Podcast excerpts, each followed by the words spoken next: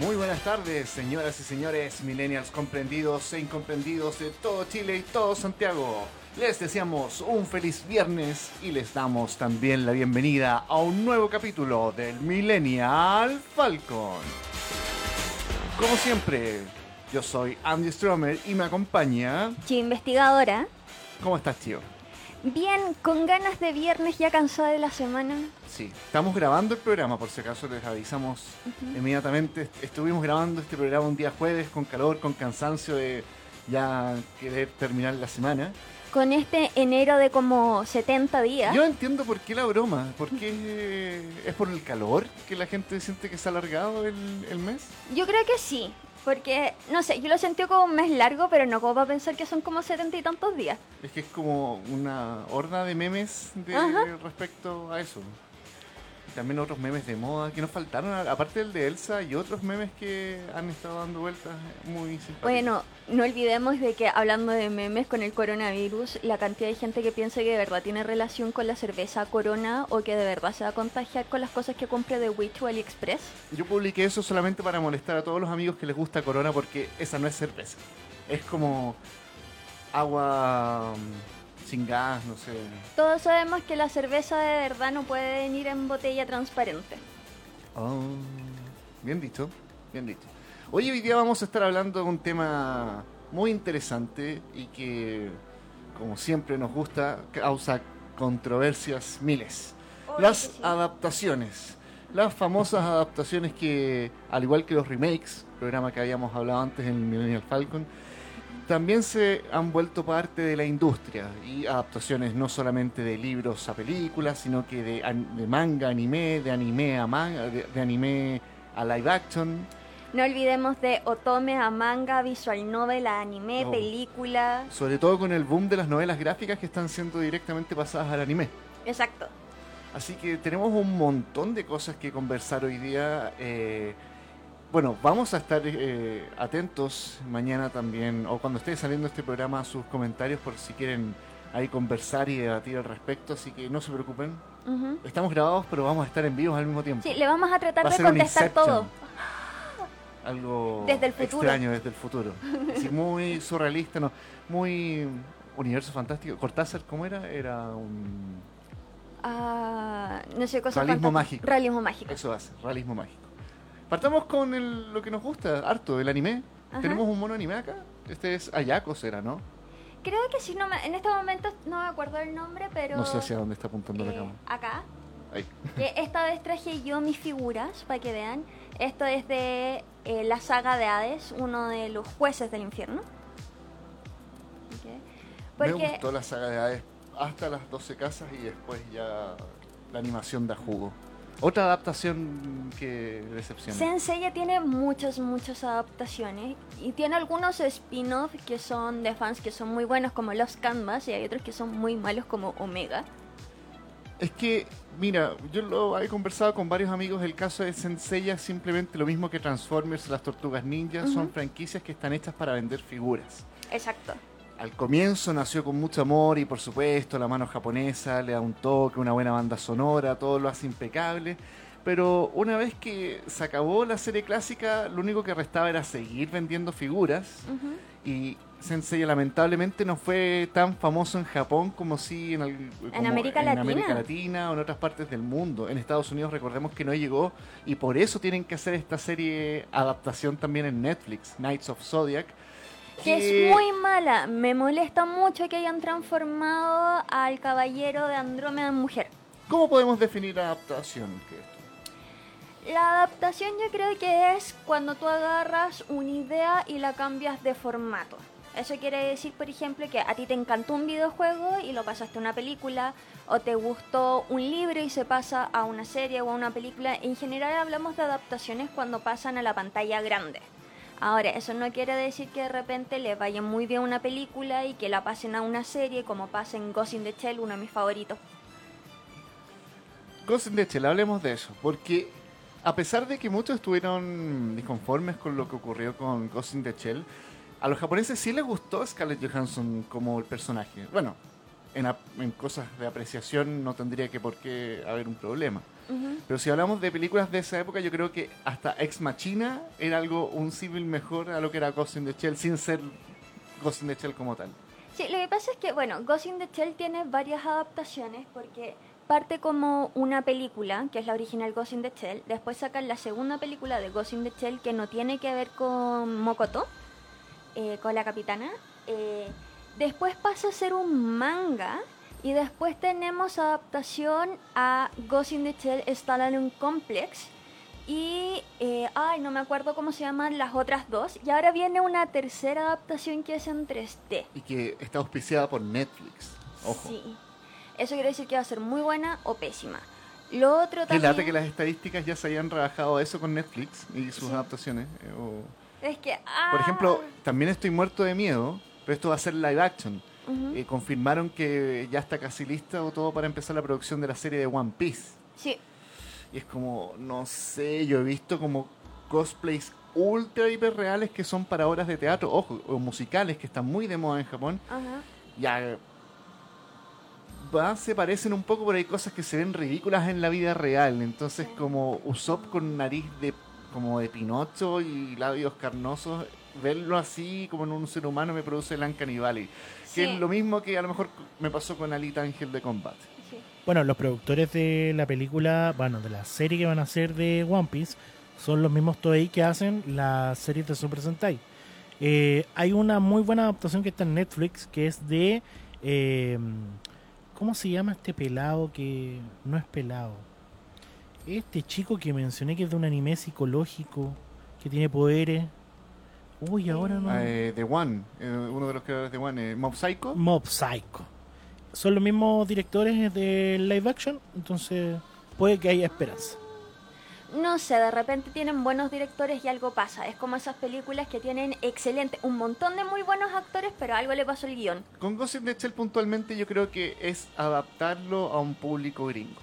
Sí, la película de Ghost in the Shell con Scarlett Johansson no es mala, pero está un poco simplificada la trama y tiene un menjunje como de las, de las otras adaptaciones japonesas que tiene. Entonces, claro, alguien que es un fan como yo y que es como, ah, es una de mis franquicias favoritas, sí es un poco molesto, pero no es mayormente ¿Llegaste a terrible. terminarlo o te quedaste dormida? La terminé. La terminé. Me gustó mucho visualmente y la música de Ghost in the Shell siempre ha sido fantástica. Pero es esa cosa que es como me están mezclando dos, tres películas en una sola. Es como... ¿Qué otras películas sentiste que viste en esa adaptación? Ponte? Lo que pasa es que ¿Un hay... tanto Matrix? No, lo que pasa es que la trama de los robots que son ocupados eh, con fines eróticos y que tienen que ver con la muerte de algunos políticos están mezclando la película 1 de Ghost in the Shell con la película 2 de Ghost in the Shell. Creo, creo que se llama Innocence. Y me mezcla algunas cosas que son de la serie del Stallone Complex. Entonces es como... Es un gran popurrí de Ghost in the Shell. Yo te pregunto porque no quise ni verla. O sea, me, me agrada Scarlett Johansson en el papel protagónico, pero no... No, no. Es que en verdad es tan buena. Es como lo que siempre, han- eh, con el miedo que siempre te han tirado con Akira. Hacer la adaptación Ajá. de Akira yo encuentro que es sumamente difícil. Es que también son franquicias que tienen un público que es bastante quisquillosos. Y encuentro que Es son... que es algo netamente japonés aparte. O sea, todo lo que es Akira, toda esta destrucción y caos, viene un poco como de la bomba nuclear, de que el mundo se va a acabar en cualquier momento. eh, eh, el- un mundo ya medio cyberpunk, por decirlo de alguna forma, pero distópico, eh, en donde ya todo entre chatarra y tecnología. No sé si se puede adaptar a un universo gringo, norteamericano a lo mejor. Lo que pasa es que en Ghost in the Shell dentro de todo fueron bastante respetuosos como con toda la franquicia, por así decirlo. Pero, no sé, son esas cosas que, como lo que discutíamos en nuestro especial de Star Wars, es como... Sí, pero como fan acérrimo sigo teniendo mis reparaciones, mis reparos, pero es evidentemente no es una película hecha para mí. Es una película como para presentarle la franquicia a nuevas En personas. general no le fue bien, tengo entendido. No, duró súper poco, por lo menos acá en Chile en la taquilla, porque fue muy atacado por whitewashing. Ya. Porque había mucha gente que decía que en vez de ser Scarlett Johansson deberían haber contratado a la actriz, la japonesa de Pacific Rim. Ah, perfecto. Pacific Rim es otro caso, no es una adaptación, pero es un símil. inspirada. es un símil de Evangelion. ponte. Sí. Y también cae en esa cosa gringa, me carga, porque va todo de repente bien, ya la idea no es mala, el director es bueno, pero de repente es el soldado gringo que tiene que salvar a- al mundo y están los rusos que, Que son más o que- menos que se mandan las cagadas y que mueren y que es como, oh, el negro que muere en las películas, ¿cachai? Ajá. El ruso que se muere y, y es como, nah, no. Otra, mira, siguiendo el término medio de estas películas, yo puedo decir que Alita Ángel de Combate no fue tan mala. De Yo no la hecho, alcancé a ir a ver. en Rotten Tomatoes que estoy viendo ahora, la crítica le dio un 61%, un tomate no fresco, pero un tomate, y un 92% en la audiencia, eh, lo que es bastante bueno. Ahora, ¿qué pasa? Yo creo que los fanáticos de Alita, que vieron los OVA originales a lo mejor en su tiempo, O el manga. tenían una imagen demasiado grande de cómo era la serie, y yo antes de, de ver, de arriesgarme con esta película, volví a ver los OVAs nomás. Ujú. Dije, no es algo tan complejo, no es algo tan grande. Lo recordaba mejor. No sé si te pasa, es cuando Sí. niño recuerdas cosas que son como... Es que Ah. también para la época era como el gran wow, pero no significa que ya como adulto sea lo mismo. Como recordemos que son obras que tienen ya 20 años, 30 años o más, entonces... Bueno, hay cosas que no pasan de moda igual, que la emoción la sigue reflejando. Pero en el caso de Alita, eh, yo creo que no fue perfecto, pero era lo mejor que pudieron hacer. Es extraño eh, eh, ver estos efectos digitales. eh, los ojos que tiene Alita, no sé, a ti te... Son rarísimos. Es raro ver esa proporción como de eh, ojo de anime, eh, como en un humano normal, es Ahora, extraño. si ves a la actriz interpreta a Alita, igual tiene los ojos grandes, ¿eh? y que yo quedé impresionado de los grandes que los tiene. Aquí, lo bueno de esta adaptación que tenemos, la, la dirección de Robert Rodríguez y el y guion de James Cameron. Entonces, son tipos que saben de cine, tipos que igual tratan de ser lo más respetuosos posibles a la obra original, pero que también tienen limitaciones del estudio. O sea, tenían que ponerte un rollo romántico muy adolescente, con problemas adolescentes, casi... Tiene, hay un segmento de la película que es casi como una serie de Netflix, como que, Ya. ay papá, ¿por qué no me dejas hacer esto? Lo voy a hacer igual y soy bacán y etcétera. Y obviamente te quitan como todo el gore que tenía Alita en esa época que estamos hablando Sí. los no- en los 90. Que Alita no era algo como todo ex- espectador, era tenía igual como Ghost in the Shell. Yo no sé si ahí le rebajaron un poco el tema de la violencia o de la Yo lo que sé es que se demoraron caleta en hacer este traje el que te da el camuflaje óptico, porque para los cánones estadounidenses tenía que ser eh, lo suficiente para que no se considerara desnudez. Pero la película era, era un desnudo en la película de animación. Pero bueno, tú cachai. Bueno, hablando de adaptaciones No. que hay para buenas o malas, Death Note. Vayamos a las... ¿Querés ir a las malas al tiro, cierto? No, no, porque Death Note tiene una adaptación a live action. Tiene tres, estuve investigando. Tiene la película, Ajá. la primera, que Kira no se parece en nada a Kira. Yo, yo la vi en, en su época, había olvidado, la había olvidado de lo mala que era, pero Kira no se parece en nada. Es súper, voy a decirlo, súper feo comparado como con este tipo que te lo hacen como súper mino, porque todas las Sí. minas están detrás de él y es como súper misterioso. Aquí como que no, no me encaja la cara, no sé, es como... Sí. Después tenemos unos OVAs que los hacen mejor y que para la época lo más bacán eran los chinigamis, como te lo hacían, que es como Ryu, que igual Ryu, una igual, impresión. Eh, Y una serie que salió el 2015, que ahí el cast es un poco más decente. sí. Y después tenemos la adaptación de Netflix, que es horrible. Yo no la vi, no la quise ver. Yo sé que por lo general para criticar algo hay que verlo, pero a yo veces a veces bastan los trailers. ¿Le tuviste algún, al- algo de fe? En algún momento cuando salió yo dije ya, lo que pasa es que cuando empecé a ver los trailers me pasó lo que discutíamos como fuera de cámara, que es como de repente lo que hacen es que tienen los permisos para ocupar la idea central y ocuparla en otra cosa como pasa con Perfect Blue y Black Swan. ¿Te acordáis? Que es como, es la idea principal lo que se ve de otra forma. Claro. Es casi como un remake, por así decirlo.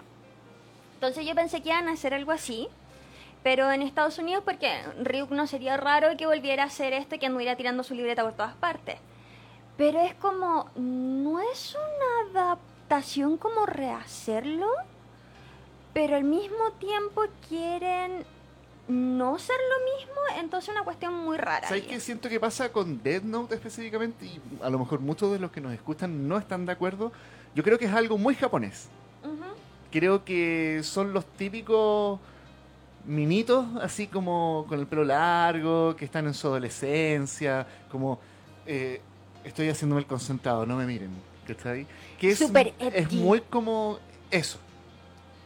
Eh, el L, que también es súper gótico, entre misterioso, con los- las chascas largas, las Ajá. ojeras, comiendo dulce. Es algo muy de caricatura, muy de anime- animación. Entonces, era obvio que iba a ser chocante ver esto en la realidad, de alguna forma. Entonces, Pero es que mira, por ejemplo, ahí que se ve, ya lo lograron. No era tan difícil, pero por ejemplo... ¿esta es la, peli- la primera peli? ¿Esta? Sí, ¿O ¿Viste que no se parece no, nada, no se parece. Kira? Pero... Pero, por ejemplo, no tenía ningún sentido hacer a él afroamericano. Como para eso me decís que es otro sucesor de él. Y me decís, no sé, un spin-off y ahí te la compro. Eh, claro, Y te de- la compro con debieron fritas. hacer eso que hablábamos de las películas de Satoshi Kon con Black Swan, que eh, es que igual, siempre depende del director porque Christopher Nolan es un excelente director y pesca ideas y las transforma, Ujú. No quitándole su identidad de alguna forma, porque ¿qué hizo Christopher Nolan? Compró los derechos de Paprika Ajá. y creó eh, Inception. Inception. Es que eso tiene sentido, que es lo que hablábamos, que es como tú podías hacer un paralelo y respetar como la idea base. y Es como decir su- Superman rojo. Sí. Pero pero acá con la Note como que no fue ni chicha ni limonada y quedaron entre medio las dos cosas, entonces como que no funcionó. ¿Te gustó? ni- ¿Ninguna de las adaptaciones te gustó? ¿Hay, hay un consenso? ¿Que no se Es que- puede pasar al live action? Es que encuentro que las japonesas estuvieron más respetuosas, pero es porque su propio producto. Como que con la de Netflix no supieron qué hacer. Ya. Pasando a otro ejemplo inmediatamente con eso, no, pero no estoy de acuerdo que los japoneses su propio producto lo hagan bien porque Full Metal Alchemist lo, no lo logra. Sí. ¿Por qué creo yo? Porque los personajes de Full Metal Alchemist en teoría son europeos.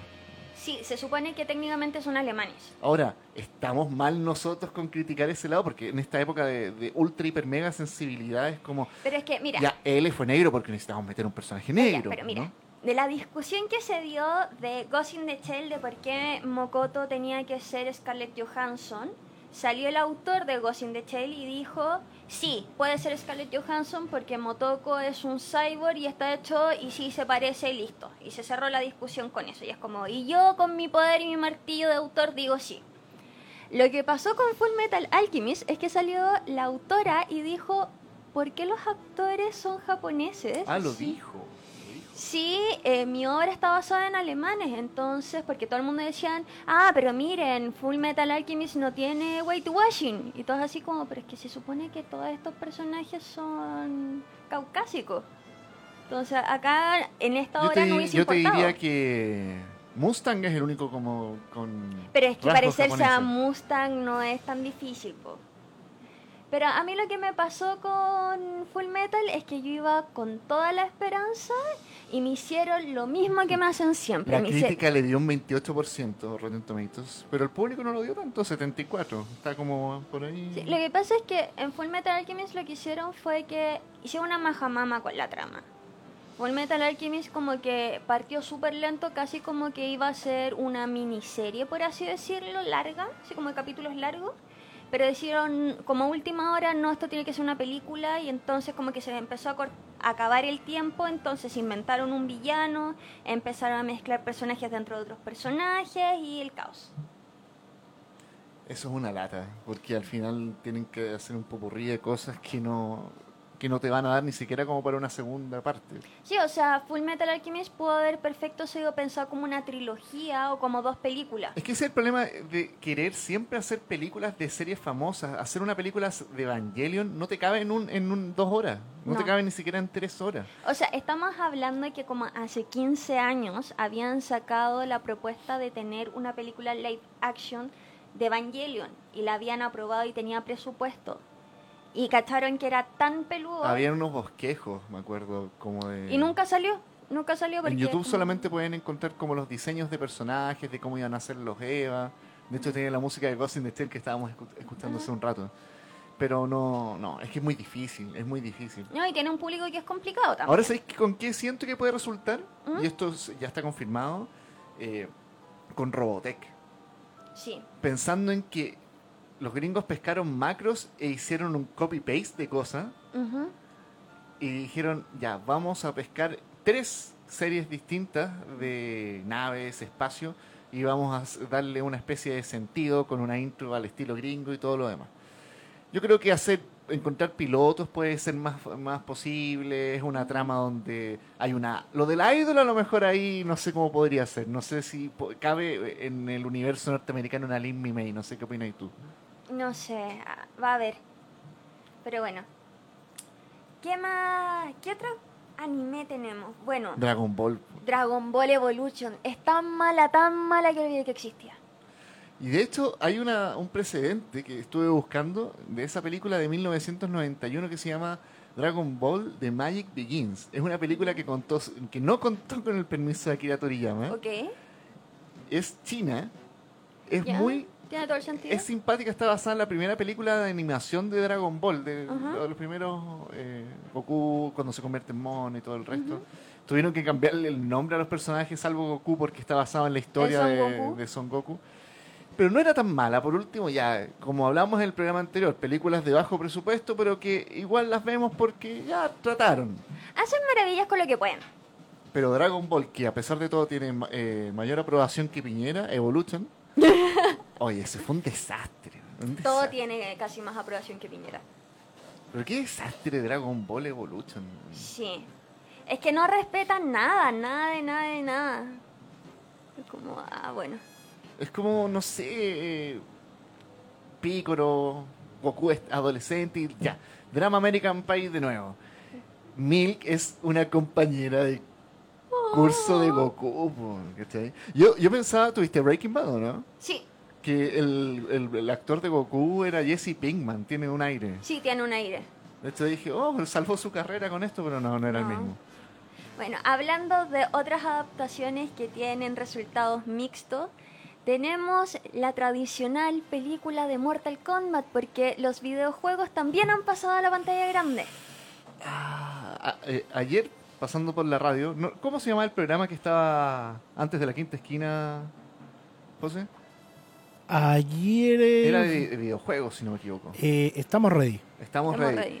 Salió un video de una nueva película de animación de Mortal Kombat. ¿Qué pasa? Es que no me muestran la violencia que está en los videojuegos y yo creo que por eso las adaptaciones no salen bien. Sí, pero es que la película de Mortal Kombat, esa noventera, ochentera, es tan mala que es maravillosa. Es uno de mis placeres culpables. Yo, si la encuentro, la Lambert es, veo. Es Raiden, ¿no? No me acuerdo, no tengo idea. Yo Sí, sé que hay varias. era Highlander, el mismo Sí. actor de Highlander. Yo no- ya hay varias porque... Ah, y ahora sí creo que viene una nueva. Sí, están trabajando en una nueva Mortal Kombat, pero insisto, o sea, ya, la nostalgia funciona. La banda sonora que es buenísima de Mortal Kombat. Les recomiendo el remix que hacen con Floppy Dix. Técnicamente sigue los parámetros de la historia original. Sí, Eh, trataron de tener sus efectos especiales. Los personajes los tratan de hacer parecidos. ¿Cuál es el problema? Es que yo creo que no puede haber un Mortal Kombat sin violencia. Insisto No. en ese punto. no puede haber. O sea, no, Mortal Kombat cambió las infancias de muchos de nosotros. Yo me acuerdo O que sea, Mortal Kombat hizo que tengamos el PI. En Mortal Kombat nace la restricción. Sí, Imagínate.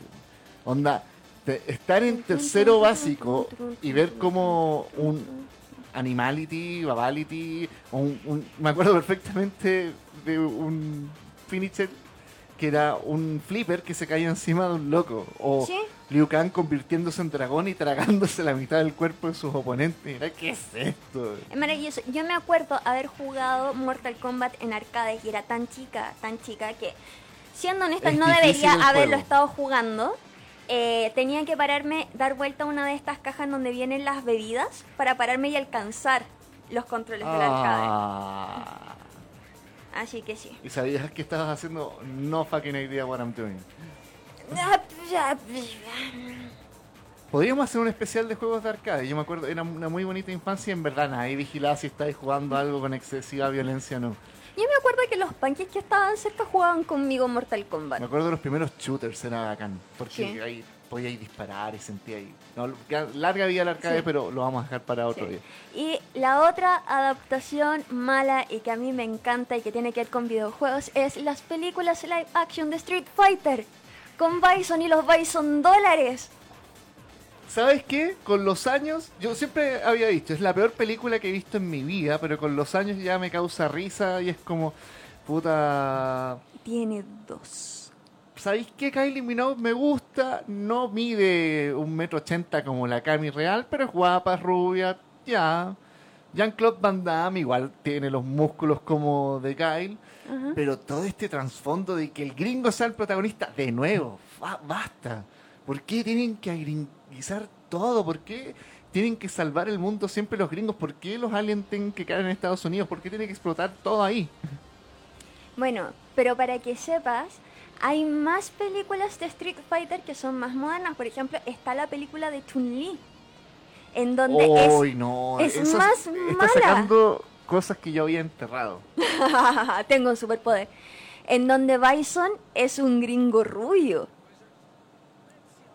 No la quise. Sale la chica de Smallville, la- Lana, la que se comía Clark. Yo la vi. Yo, chicos, ustedes saben, yo tengo una pasión por ver cosas malas. Y sin embargo, en la, en la anterior que estaba hablando, tenía un buen Bison. No se parecía, pero Raúl Julia venía de una seguidilla de películas que fueron premiadas, así Ajá. increíbles, y fue su última Sí. película. Esa, esa. En donde quien entrena a Chun-Li creo que es eh, uno de los actores, no me acuerdo bien qué personaje era. Eh, Liu Kang, es Liu Kang de Mortal Kombat, Que el actor. El actor. Ah, ya, no, no, Entonces no, tú dices, ¿qué hace Liu Kang entrenando a Chun-Li? Eh, un intento de easter egg. Sin embargo, por lo que veo, los efectos especiales no son tan malos, pero creo que debe perder toda esencia de lo que es Street Fighter. Sí, esto no parece que fuera Street Fighter. ¿Sabes que a lo mejor trataron de hacer lo que eh, tra- eh, lo que se trabajó con esta serie animada que salió de Street Fighter? No que sé era si- muy buena. Que la daban en TVN, que era como Ryu y Ken adolescentes, como en el camino para convertirse en, en había- del videojuego. Sí. Y había otra ola que seguía, que también la dieron mucho en el Cartoon Network, que tú podías ver Street Fighter. Pero no la versión gringa, porque también ellos hacen una versión gringa basada directamente en esta película. Ajá. De hecho salió un juego, eh, Acclaim- ¿cómo se llama la empresa de Mortal Kombat? Acclaim, Acclaim, ¿no es? Midway. Midway. Creo que también trabajó para arcade una versión del Street Fighter eh, con los monos americanos. Uh. Y tiene ese sello de que es como la que les colocan la pantalla verde atrás y un, una- un ser humano tiene que hacer los movimientos. Sí, porque la gracia de Mortal Kombat es El que... que estamos viendo en pantalla. Sí. Te lo recomiendo, chicos, solamente para nostalgia porque los movimientos son iguales a los clásicos, Ajá. pero tiene todo el concepto de arte, digamos, de lo que fue esa película. Bueno, hasta ahora lo que dicen que es una de las mejores adaptaciones del videojuego a la pantalla es un comercial en donde Jackie Chan hace de Chun-Li. Dicen que es hasta Ah, ahora sí, la mejor versión de Chun-Li. Sí lo vi. Chuta, no sé, no sé. Bueno, ahí a los personajes japoneses y chinos en la, en la versión norteamericana como que se los anduvieron jodiendo un poco. Y la ul- el último juego que vamos a hablar que ha pasado a la pantalla grande, Resident Evil. Sí. ¿Qué opináis tú? Yo creo que hay, hay como gente que está como a favor, en contra, no lo sé. Porque, a ver, esta chica no lo hace mal. No, para nada. Igual es waifu. Sí, obvio que sí. ¿Cómo se llama? Voy a buscar mientras. Es la Mia Jovovich. Eso. Sí. No es una mala actriz, no es una mala película, pero no es Hicieron una como cuatro. Y creo que ella estaba casada con el director de las películas, entonces por eso como que seguían eternamente. Yo lo único que sé es que su hija se parece a ella mucho. Salieron una foto ahora en las redes sociales. Pero bueno, lo que pasa con esto del Resident Evil es que la Sí, es el mundo de Resident Evil, pero es como un spin-off o una adaptación extraña porque no puedes esperar que siga lo que pasaron en los juegos. Entonces Resident Evil 1 no es lo mismo que el juego de Resident Evil 1. Pero sí eh, te encuentras con todos tus favoritos o casi todos tus favoritos de la franquicia. Un amigo que es fanático de la saga me dice que no tiene la- no te causa ni la mitad del terror que el videojuego, o sea, No, no, no, para nada. o sea, tengo amigos que son ultra hiper metaleros, death metal duros de que onda comen las naranjas con, con cáscara, ¿cachai? Ajá. Y, Piña y- les da miedo jugar Resident Evil todavía con la luz apagada, Ujú. ¿cachai? Entonces ven esta película y es como un chiste, es como, no sé, po, es como esta franquicia Rápido y Furioso. po, no- Tengo un amigo que es capaz de eh, discutir a golpes porque Rápido y Furioso es una buena saga. Oye, nos falta un videojuego también, que no lo quiero dejar pasar, Ajá. porque creo que Final Fantasy también tiene esta categoría de adaptaciones que son malas. No sé qué te parece. Es que las películas que yo he visto de Final Fantasy como que son extrañas porque hay dos o tres películas de Final Fantasy, si no me equivoco. Hay una en donde vemos a um, Cloud y ¿cómo se llama? Tifa, ¿no? No, a Sephiroth, Ah, se fi- que creo que son dos y que ya funciona, son como spin-off. Y hay otra que yo no entiendo dónde salió. La encontré algún día en el té de cable y era en Es relación a la- una planta. Y la otra en el espacio, que es la... Sí. Es no... no Extraño. sé. Es que por último, las que tienen personajes como reconocibles del Final Fantasy VII, si no me equivoco, funcionan porque los puedes decir ya es un spin-off, es algo que pasó entre medio, me completa o lo que sea, whatever. Ojo que estas adaptaciones también se utilizan muchas veces como para probar las tecnologías de la época. Recordemos que igual en la época donde salió Final Fantasy y en esos juegos de eh, Square Enix, los gráficos de las historias eran buenísimos. No, no hablo del gráfico mientras tú estás jugando, no el monito No, no, no. cuadrado, sino que eh, la historia que se va eh, armando. Yo me acuerdo Sí. que en esa época era espectacular. Sí, esa es la que decimos que es rarísima y como que no, a mí no me calza. Sí, es como la típica, pero los efectos especiales para la época eran... Es muy bueno. Era como, wow, es como, eso, se- eso se vendió más que nada. Incluso llegó a los cines chilenos esta peli. Pero no tenía nada que ver con los juegos que habían salido a la fecha. No era extraño. Es que yo sé que hay varias variantes del Final Fantasy, como bien sabrás, pero yo creo que la, la clásica tiene que seguir siendo como la aventura eh, casi al bosque o reuniendo tus amigos y buscando un objetivo. Ese, ese tipo de... No es tan espacial. un medio RPG, por decirlo de alguna forma. Es que son RPG. Es como... Bueno, y otras adaptaciones que tenemos que hay buenas y malas son las algunas películas de terror. A ver, enlighten Bueno, como volvemos a saber, eh, a los estadounidenses les encantó agarrar películas de terror asiáticas y pasarlas a su propia Ah, forma. Y una de ellas, que es la más obvia, El es El Aro, Ringu, creo que se llama. Ringu. Que es Ring, pero japonesa, Naito, Ringu. Eh, y es brígido porque la película japonesa a mí de verdad me da mucho, mucho miedo. Es como, de verdad... Que por lo general las películas extranjeras que no son norteamericanas te dan miedo. En una charla yo hablaba con algunas personas que como que ven temas de musicalidad o de, ¿cómo podría decirlo? Como de generación de películas y comentaban que de repente no es que las películas asiáticas den tanto miedo, sino que como no estamos acostumbrados a sus clichés, Sí. nos sacan mucho más de la comodidad de lo que nos pasa ya con las películas estadounidenses de miedo que ya no sabemos la fórmula.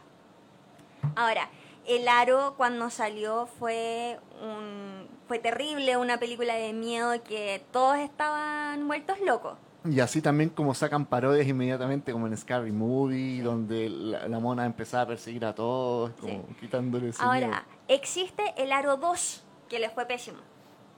Como que te cierra el círculo y te termina de explicar. Tengo un paréntesis eh, en esto de las adaptaciones, hablando de... O sea, eh, creo que va dentro un poco del tema de adaptación. Quiero recomendar una película, Ujú, Recomienda. porque se nos a- habíamos dejado tirado un poco las recomendaciones. Eh, Parasite, que se confirmó que Cinehoids eh, ya la va a traer a Chile y ya está en Cine Arte de Normandía. Y ya se está hablando de que los estadounidenses van a hacer su adaptación. Ese es el problema. Eh, Parasite ha ganado un montón de premios internacionales, incluso venciendo al famoso Joker de Phillips y de Joaquín Phoenix, porque es una película que básicamente, a ver, ¿cómo te lo puedo explicar? Yo esperaba que era algo espectacular, cine arte, no, es una teleserie de dos horas y algo. Igual es, Es larga. una teleserie coreana que simplemente te junta dos estratos sociales de la forma, no quiero dar spoilers, pero te junta dos estratos sociales de la forma eh, más increíble posible. ¿Ya? Y donde eh, se da una demostración de que el capitalismo en verdad nos tiene dominados al 100%. Muy buena, muy dinámica, muy entretenida, en verdad es para todo el público.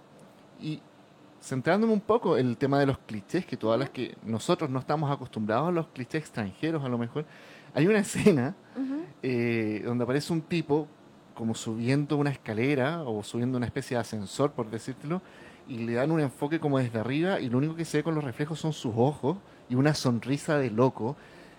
Y digo, conche su madre, me recagué de miedo sin que la película fuese de miedo, porque trabaja, Porque es la eh, los coreanos trabajan con códigos que nosotros no estamos acostumbrados a ver y en verdad es como, Por lo mismo yo trato de no, de repente me da por ver películas coreanas o series coreanas y me termino enojando y es como, ah, y es solo golpe cultural. Bueno, el, el director de, de Parasite, Pa- Parasite, en una entrevista o en una premiación, dijo que tenemos que ver más películas eh, extranjeras y con subtítulos, que es hora de abrirnos un poco al cine extranjero. O sea, lo dice, hay que hacer una acotación, que lo dice con respecto al público estadounidense Claro. que tiene la costumbre no- de mejor- adaptar todo a sus códigos y que deberían ver más Joon-ho. Que deberían ver más cine de otras partes, porque América Latina y el resto del mundo igual le llegan películas extranjeras de distintas partes. Pero es como Sí. ¿Por qué se dará tanto eso que te- tengan que hacer su forma de hacer las cosas, tío? Yo, Eh, entre que son una máquina de dinero y que Hollywood se tiene que mantener, tenéis todos los actores y dos que también es como una especie de proteccionismo y de mantener lo que se llama la estrategia del poder blando, que es una colonización cultural.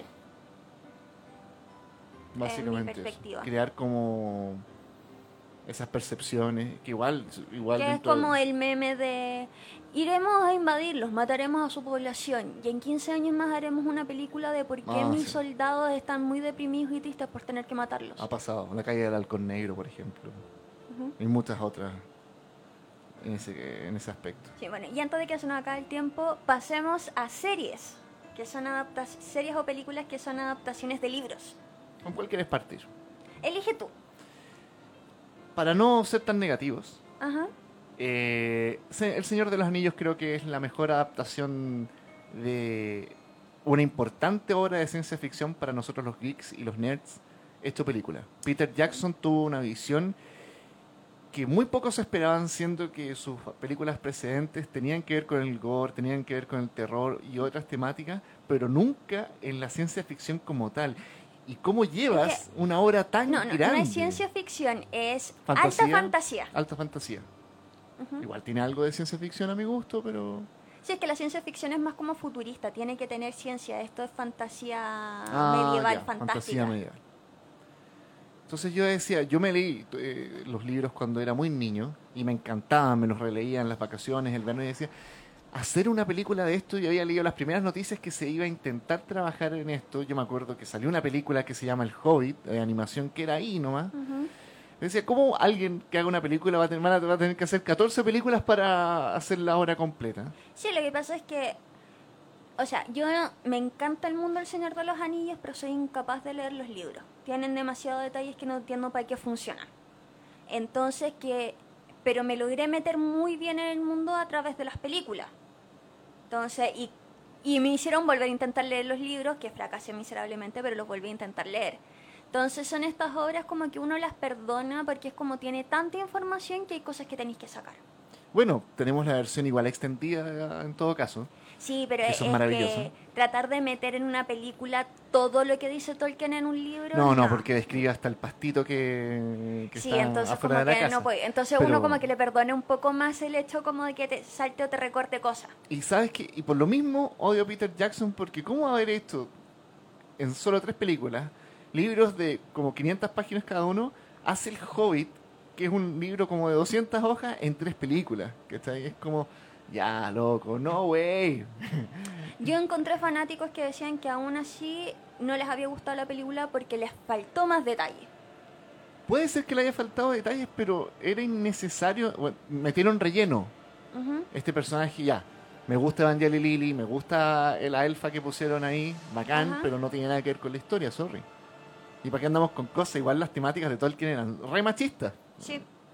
Pero bueno, perdonémoselas por el contexto histórico actual. Dentro de todo, igual hay una mujer que es la única que puede derrotar a. No, y tiene una relación amorosa con un enano. Sí. ¿Era con el enano Hobbit? No, era un enano. Un enano. Sí. Pero, lo digo, ¿cómo, cómo de, de lograr hacer un resumen tan bueno? A- Así, te- es como hacer una introducción en tu tesis como de cinco hojas. Y tu, y tu contexto es de cuatro. así. Se puede, puedes meter muchas citas japas. Es como, ¿has visto ese meme del caballo? Sí. Que el caballo mal dibujado al, al- al comienzo y al final, o no, o no, es bien dibujado al comienzo y al final está como hecho como con dibujo de niño, una cosa así. Bueno, la otra adaptación que es bastante buena dentro de todo son las películas de Harry Potter. Sí. Hoy yo tengo muchos amigos míos eh, de diferentes gustos, pero en general coinciden con Harry Potter. Esto es como especial de Navidad ya establecido en TNT, siempre se meten a verla. Sí. Eh, las odian y las aman. Hay como no, no, no siento que haya un consenso. Yo lo que puedo decir como lector de las novelas de Harry Potter es que sí hay algunas que son buenas, que- porque son distintos directores a lo largo de los años, como el Cáliz de Fuego, que creo que es una de mis favoritas. Pero hay otras que en verdad les queda chica una película de dos horas también. Sí, lo que pasa es que también son libros que tienen mucho detalle y mucha información. O sea, yo me leí todos los libros de Harry Potter en un verano. Me senté a leer. Y me pasó que, eh, por supuesto que son estas cosas que es como, me vi la primera película, me vi la segunda Yo película. creo que Ja- eh, J.K. Rowling creó los primeros haters de que prefiero el libro versus la película. Sí, y el tema es, fue- me pasó de que es como hay ciertas cosas que se en- hubiesen entendido muchísimo mejor eh, con ciertos trozos que aparecen en el libro y que no podéis poner en la película porque tenéis que empezar. Sin embargo, la primera entrega es muy buena. Ahí Sí. como que se esforzaron muchísimo porque sabían que tenían que esforzarse para lograr continuar las películas que venían.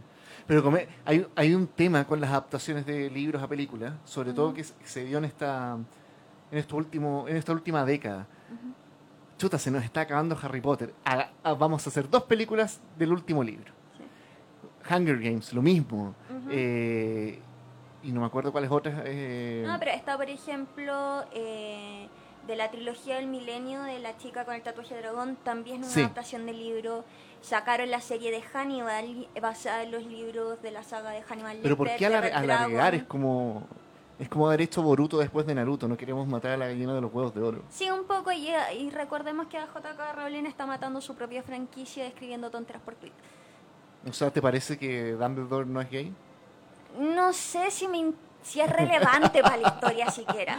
Pero ella lo publica, es como, no sé si la, la fuente sagrada No, lo no, dice, mira, ¿no? mi mayor problema es como, en serio yo necesitaba saber que en Hogwarts no habían eh, inodoro hasta el mil no sé cuánto y que los magos se cagaban en sus pantalones y ocupaban hechizos para desvanecer sus fecas de dentro de sus pantalones. No, eso no lo necesitaba saber. Dijo eso. Sí, Igual me arruinaste un poco la sorry. Eh, ¿Qué más? Eh, bueno, tenemos adaptaciones como eh, odiados, odiados, odiadas, como eh, Crepúsculo, que termina teniendo una adaptación a películas y que después Yo creo que los fanáticos de los libros amaron las películas. No, pero espera, deja seguir mi hilo. Que está Crepúsculo, que crearon la película y después hicieron un fanfic y el fanfic le fue tan bien que se, que se hizo un libro que ahora se llama 50 sombras de Grey que después hicieron películas y que son pésimos. Pésimos. Que eran en su fanfiction pueden hacerse famosos. No es necesario escribir para que les vaya bien. o saber escribir bien.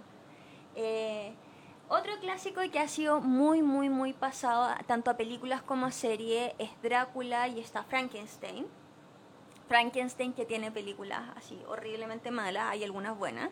Mezcla de ambos, como Val Helsing, película mala, maravillosamente mala. Es otra de esas que yo la, Sí. la encuentro y la tengo que ver. Eh, ¿qué Ya ese entonces per- lo perdonamos porque era Wolverine en las otras películas. ¿no? Oye, que sí. Eh, Hugh Jackman. Ahora sacó la BBC, que tiene muy buenas series y películas, sacó una nueva saga de Drácula que es... Iba bien, pero termina bien malona. La, la última versión. de- Sí. Ya, la viste. Sí, la vi completa. Es que estos clásicos siempre van a tener re- eh, mil reversiones. Es como Pero, Sherlock ejemplo- también, que lo teníamos en el listado. Su adaptación de Robert Downey Jr., eh, la adaptación de David eh, Benedict Cumberbatch y así Y está la otra que tiene, que fue una serie gringa en donde Sherlock que creo que es una chica Sí. o Watson es una chica. Sí. No la he visto, pero no sé. Bueno, por ejemplo, una de mis películas favoritas es Drácula de Francis Ford Coppola, que es lo kitsch que hay para ser Drácula. Yo creo que Drácula tiene que ser Kit. Sí, sí. Pero es que es una buena adaptación dentro de todo. Yo me leí el libro. Entonces es kitsch, pero es una buena adaptación. Y Sherlock Holmes ya tiene adaptaciones para tirar a las chuñas. Entonces hay adaptaciones como que respetan el espíritu de la obra y hay otras que tú dices como en Dragon Ball Evolution, déjalo morir, por favor, déjalo Hay un morir. manga basado en, en el arte, no el arte, en los personajes de la de Benedict Cumberbatch, que es bastante bueno, que sigue historias paralelas que no se dieron en la serie, para los fanáticos del manga. Tengo una recomendación hablando de manga también. Sí, da tu recomendación, porque hoy día tenemos recomendaciones. Eh, hay una aplicación que les recomiendo bajar a través de sus celulares que se llama Manga Plus. Esta aplicación es oficial de la editorial Shonen Jump. Para los que no sepan, recordada por grandes obras como Dragon Ball, Bleach, Naruto y la nunca e inacabable One Piece, que está en su mejor arco en estos momentos, en su mejor momento diría yo. Esta aplicación es completamente gratis y saca los tomos al día con Japón tanto en inglés como en español. Es tan espectacular que tú puedes agendar tus mangas favoritos y te va a avisar cuando ya estén listos para leer. Que es uno de los mayores problemas que uno tiene leyendo mangas online. Yo no, y el segundo otro gran problema es que muchas veces ya por, estás esperando a que salga la traducción y tiene unos errores garrafales que te hacen perder el sentido de los capítulos. Sí. Con esto, obviamente la Chan Jump se ha puesto mucho más pesada para el tema de los derechos, al igual que YouTube, cerrando muchas páginas, aunque hayan sido pagadas y, y sin fines de lucro, que reproducían o traducían anime al inglés, como eh, Manga Stream. La legendaria Manga Stream fue cerrada hace un poco, hace pocos meses. Y también están tratando de ubicar todas las páginas virales de manga gratuito para eliminarla y que todos nos quedemos con Manga Plus. De momento no se está cobrando nada. La, la- Esperemos que se mantenga así. la única implicancia que tiene esta aplicación, aparte de ver tus mangas favoritos al día y otros clásicos, es que eventualmente tú vayas a comprar el físico o empieces a comprar las ediciones online, que son mucho más baratas que tenerlas en papel Ujú. Muy buena y dentro de esta aplicación quiero recomendar una serie que solamente lleva 20 episodios que se llama Spy X Family. Sí, cuéntanos, cuéntanos, Es- cuéntanos. Oye, es que en verdad hace tiempo es, es liviana, es una comedia de espías. Ajá. Eh, que parte, si tú lees los las primeras hojas y te hablan de un super espía secreto en una especie de guerra fría, ¿no? los japoneses van adaptando eh, su historia, y que para salvar al mundo tiene que meterse a una escuela donde se encuentra el líder de una de esta organización que puede romper la tensión entre el- oeste este y el oeste, digamos. Por eso es muy guerra fría que en cualquier momento alguien puede apretar el botón y esto puede estallar. Para entrar a esta escuela donde se encuentra el director o el líder de cabecilla del grupo este, tiene que formar una familia, el personaje principal, este espía, y tener una hija. Y él dice, ¿cómo lo hago? Tengo que hacerlo en menos de tres meses. Entonces va a un orfanato, encuentra una niña que tiene un poder especial que se llama Esther en esta serie, que lee, eh, tiene la capacidad de leer mentes. Y a su vez tiene que encontrar una esposa y no se le ocurre mejor idea que encontrar a una chica que es una asesina a sueldo. Así que tenemos la familia menos funcional de la vida en esta misión. Nadie sabe para quién trabaja. Pero lo más divertido de todo es que nadie sabe qué es cada uno. O sea, nadie, ni la chica ni la niña saben que el protagonista es una espía. Ni el, nuestro protagonista espía sabe que su esposa falsa es una asesina encubierto. Y tampoco la niña sabe que eh, eh, mentes. Entonces es muy divertida la temática porque vas viendo las viñetas, vas viendo los episodios y tú vas viendo las conversaciones de todos porque la niña es como eh, el ápice central de la historia. Y logran meterse al colegio luego de unas pruebas súper extrañas, con sucesos ultra, hiper, mega cómicos, porque de repente la serie va muy tensa, como en Ranma y medio, por decir. ¿Te acordás cuando las peleas tenían una música dramática, estaba todo y, y podía pasar en cualquier momento y de repente, pa, un quiebre y el chiste. Ajá. Pero queda tan bien, tan bien que es como ah, entretierno y divertido. Yo creo que lo- a los fanáticos de anime, anime ligero, que ya están cansados de los chonen, esta es una excelente, excelente alternativa. Lleva recién 20 episodios y con esta aplicación van a tener, van a estar al día en un ratito. Sí, Te lo recomiendo, chivo, al 100%. sí. Yo tengo una recomendación. ¿Al 2 millones por ciento? ¿Cómo era? 7 millones. 7 millones por ciento. Eh, yo tengo otra recomendación, pero es una recomendación de videojuegos, aprovechando que estamos con rebajas. Porque Hay Steam- rebajas. Sí, Steam casi siempre tiene rebajas. Que se llama Overlord. No lo confunda con el anime de Overlord. Acá la gracia es Vamos, un... a, vamos a ver imágenes. Sí. Es un juego que es viejo y tiene muchos premios por narrativa. Y de hecho, quien hace la, eh, la guionista es una mujer. Pero la gracia acá es que tú eres un overlord y te están despertando tus esbirros.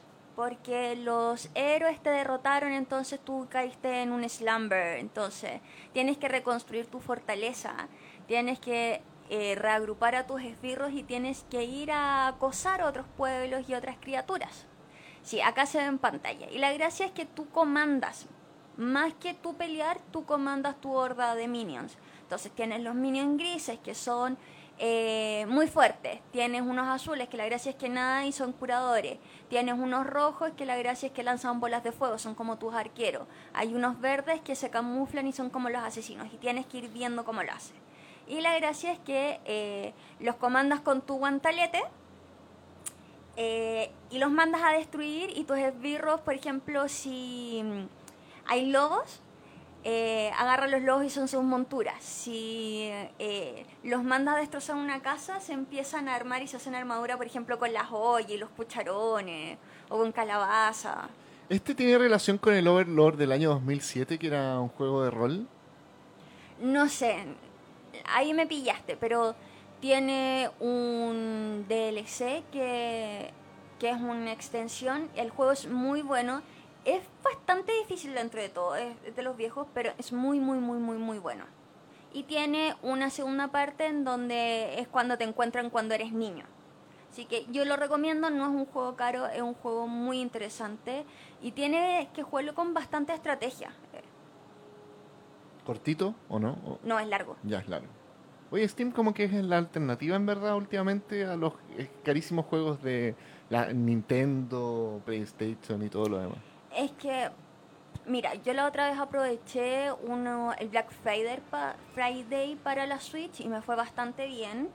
Eh, yo aprovecho los juegos gratis de Epic Store también todas las semanas. Ahí me compré, conseguí gratis los Darksiders, muy, muy buenos juegos. Sí, lo he jugado. Y cuando tengo plata le meto al Steam y aprovecho y los dejo ahí todo así como quiero este, este, este y avísame cuando están, estén baratos. Ah, ya te da un aviso. Yo estaba buscando un juego que era re malo de Switch y todavía está como en 60 dólares y digo, ya han pasado más de dos años. ¿Cómo es no lo rebajáis?